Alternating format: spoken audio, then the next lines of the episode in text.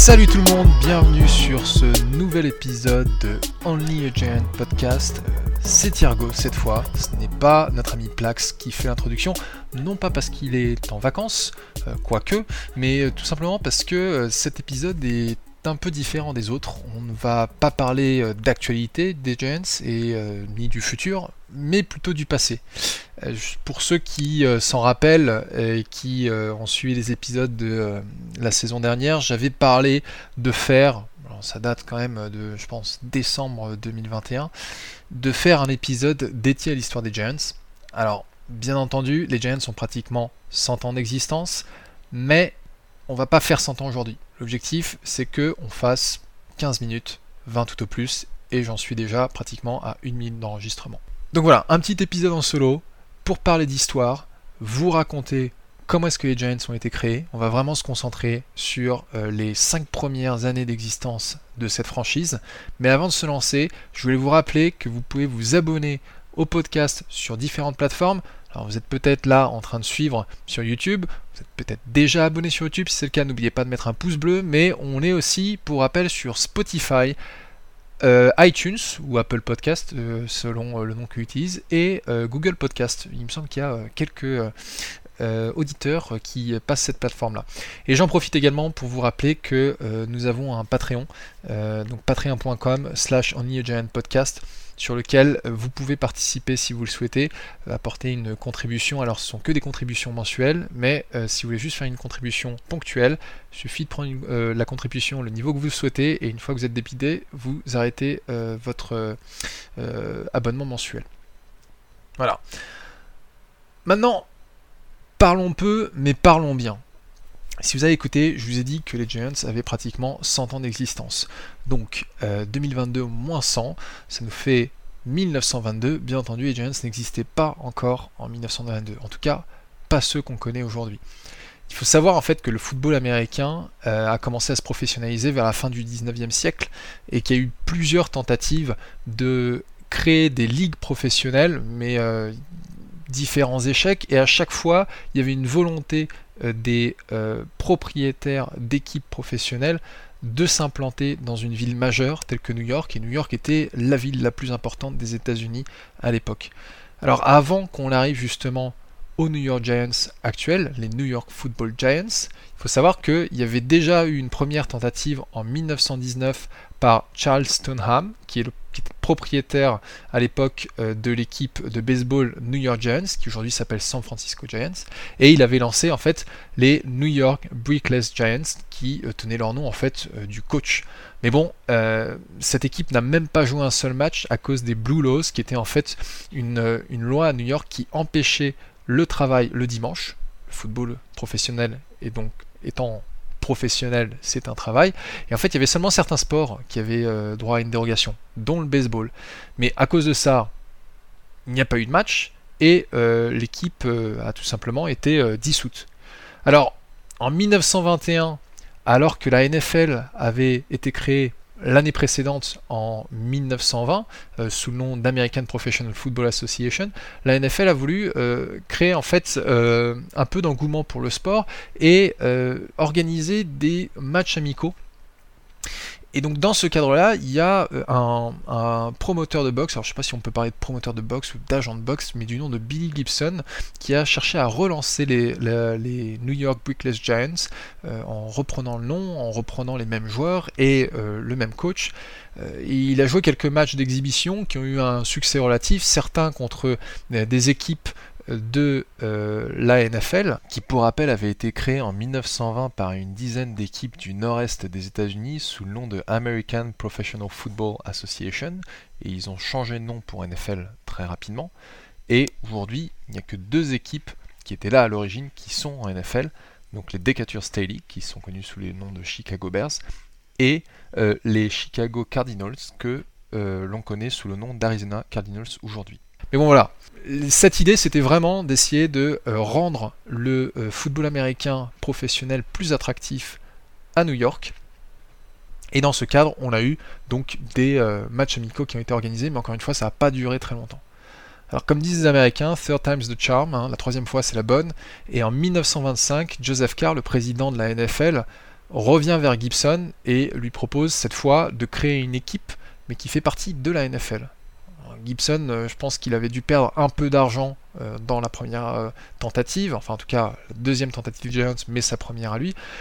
Il n'a pas voulu recommencer l'expérience, mais il recommande en fait à Joseph Carr de s'adresser à un de ses amis bookmakers qui s'appelle Tim Mara. À l'époque, Tim Mara est, bookmaker et très actif dans le milieu de la boxe. Et Mara en fait avait deux choix. Soit il pouvait investir tout son argent sur un boxeur lourd du nom de Gene Tunney, Tunney, je sais pas. Euh, euh, soit euh, il pouvait, pour 500 dollars, avoir les droits pour créer les Giants. Et 500 dollars, juste pour vous donner un peu une idée de ce, à quoi ça correspondrait aujourd'hui, 500 dollars en 1925, ça équivaut aujourd'hui à environ 8000 dollars américains. Quand même une coquette somme. Et donc face à ce choix, bah, je pense que vous vous doutez un peu de la suite. Tunney n'a pas eu les thunes. Bon, comme je disais, Mara achète les droits euh, de créer les New York Football Giants pour 500 dollars et euh, le premier match de l'équipe se joua le 4 octobre 1925 dans le Connecticut contre les All New Britain. C'est un match qui fut remporté par les Giants 26 à 0. Alors, bien entendu, avant d'en arriver là, il fallait bien constituer une équipe de toutes pièces. La première étape pour Tim Mara, ça a été de trouver un stade il a décidé de louer les Polo Grounds, qui était en fait un stade d'Upper Manhattan qui était déjà utilisé par euh, l'équipe de baseball dont on a parlé un peu plus tôt. Euh, deuxième étape, ça a été aussi d'embaucher un certain Harry March, qui était l'un des hommes qui l'avait convaincu à euh, investir dans la, NFL et créer l'équipe. Et il a donné à Harry March les fonctions de secrétaire de la franchise afin de gérer la stratégie et l'effectif. Un peu le general manager qu'on connaît aujourd'hui. Et la première euh, décision de March, ça a été de signer euh, le légendaire Jim Thorpe, qui était en fait un, athlète euh, du début du 19e siècle, du 20e siècle, autant pour moi, 19e siècle, là on arrive à 1800, du 20e siècle, qui en fait avait notamment été un joueur clé, le joueur clé des Canton Bulldogs, l'une des équipes fondatrices de la NFL. Euh, sauf que en 1925, euh, Jim Thorpe, il a 37 ans et à 37 ans, euh, il a plus la même forme qu'avant. Alors le deal, c'était juste pour attirer les foules qui jouent des bouts de match. Hein, pour que les New-Yorkais puissent le voir sur le terrain et que bon après on le mette sur le banc et qu'il se repose un peu. Ça a bien fonctionné jusqu'au moment où Thorpe s'est arrêté à cause d'une blessure. Et là, euh, là, ça a été un peu plus compliqué. Alors on a eu quand même eu un succès relatif sur le terrain pour les Giants, hein, puisqu'ils ont fait 8 euh, victoires et 4 défaites, euh, donc 4 de la ligue dès leur première saison. Mais par contre, Tim Mara a rencontré d'énormes difficultés à maintenir l'équipe en vie. Il y a eu déjà une grosse concurrence du baseball, de la boxe et aussi du football américain de niveau universitaire, ce qui fait que bah, c'était pas très très simple de remplir les Polo Grounds. Et euh, ils, avaient généralement entre 5000 à 10 000 spectateurs. Pas énorme. Par ailleurs, les joueurs de l'équipe étaient extrêmement mal payés au point qu'ils avaient tous un second travail, un vrai travail on va dire, hein, euh, qui euh, obligeait l'équipe à limiter le temps d'entraînement parce que en fait ces joueurs avaient d'autres obligations professionnelles pour vivre. Donc au total, Tim Mara en fait, en plus de ces 500 dollars du départ, donc de ces 8000 dollars aujourd'hui, il investit 25 000 dollars supplémentaires. Donc là, on est pratiquement à 400 000 dollars ajustés de l'inflation. Donc euh, c'est quand même assez énorme. Hein. Et ce calvaire financier prend fin en décembre 1925 quand euh, les Chicago Bears, qui euh, sont déjà l'une des franchises mythiques de cette ligue, viennent au Polo Grounds pour affronter les Giants avec le fameux Red Gange, Red Grange, pardon, euh, qu'on appelait euh, The Galloping Ghost, le fantôme galopant, donc c'était un halfback. Et ce joueur suscitait tant d'engouement que euh, les Giants ont vendu 73 000 tickets, ce qui était un record à l'époque, et ils ont dû refuser l'entrée à plus de 20 000 spectateurs. Alors, on dit qu'il y avait aussi quelques spectateurs anglais qui étaient là avec de faux billets, euh, ce qui aurait provoqué des perturbations à l'extérieur du stade. Gérald, si tu nous écoutes, celle-là était spécialement pour toi. Bon, alors, si on s'intéresse un peu aux résultats du match, c'était une défaite pour les Giants sur le terrain, mais par contre financièrement c'était un énorme succès et Tim Mara en avait réellement besoin.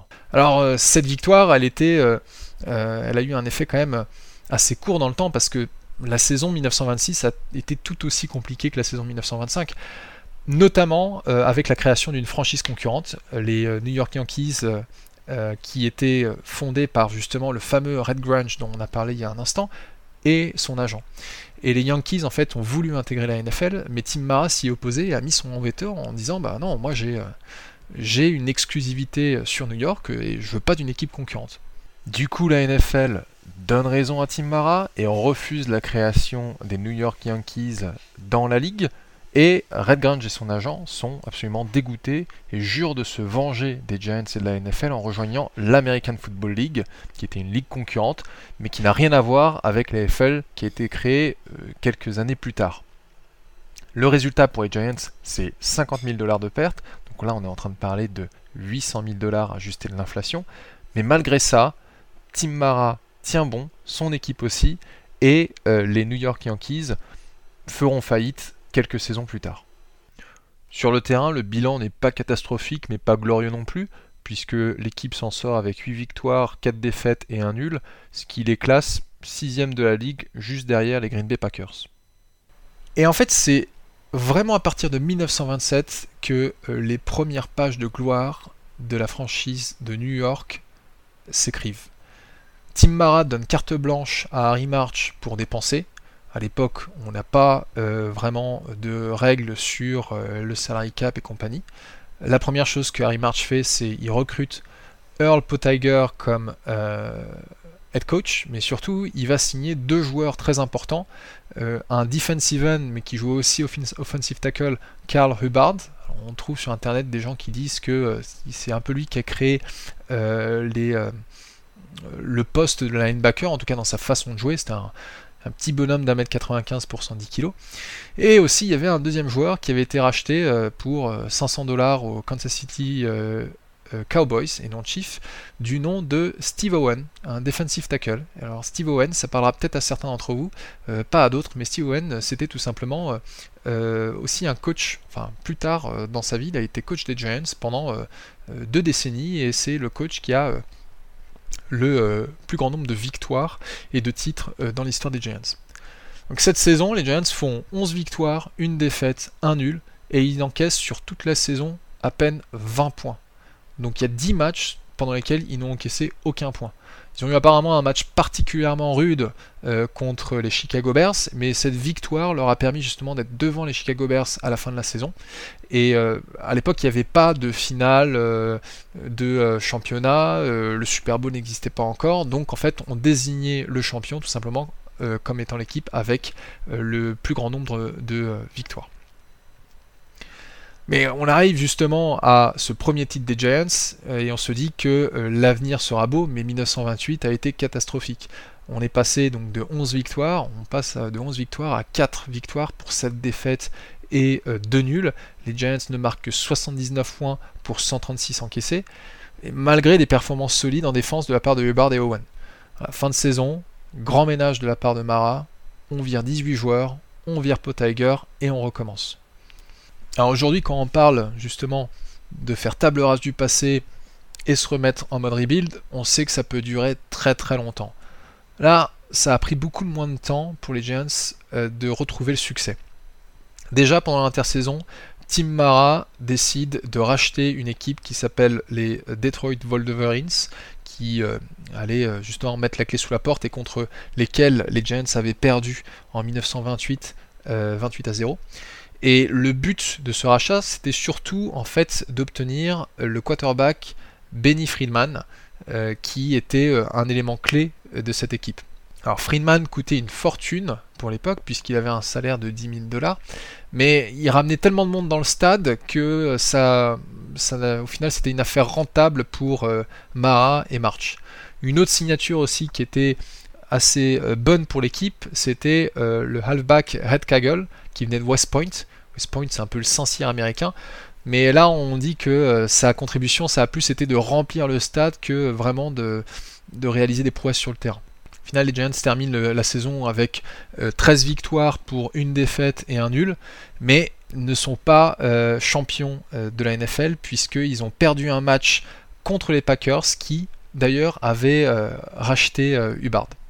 Et pour ceux qui sont un peu férus d'histoire, vous savez aussi que 1929, c'est le crack de 1929 qui lance la Grande Dépression, cette crise économique mondiale qui n'a épargné personne.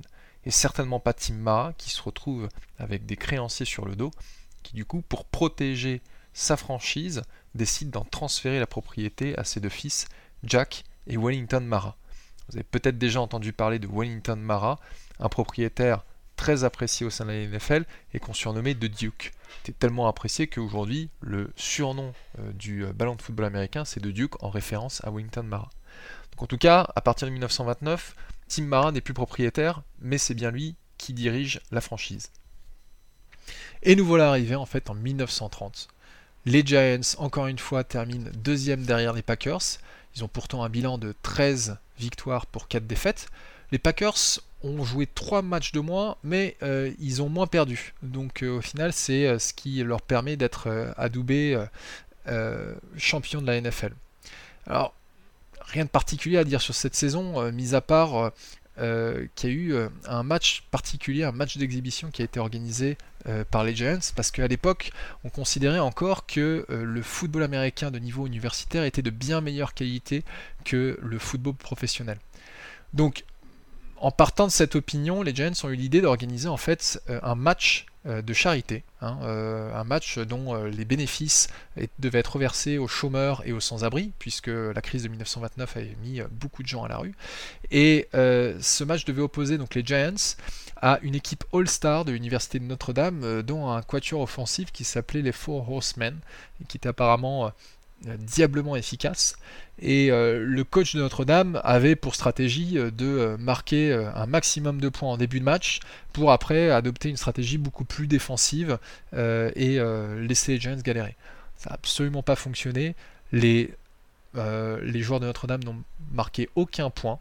Et les Giants, eux, par contre, ont récolté plus de 100 000 dollars. Alors là, j'ai pas calculé combien ça faisait ajuster l'inflation, mais euh, avec les chiffres qu'on vous a donnés euh, un peu plus tôt, euh, vous avez une idée.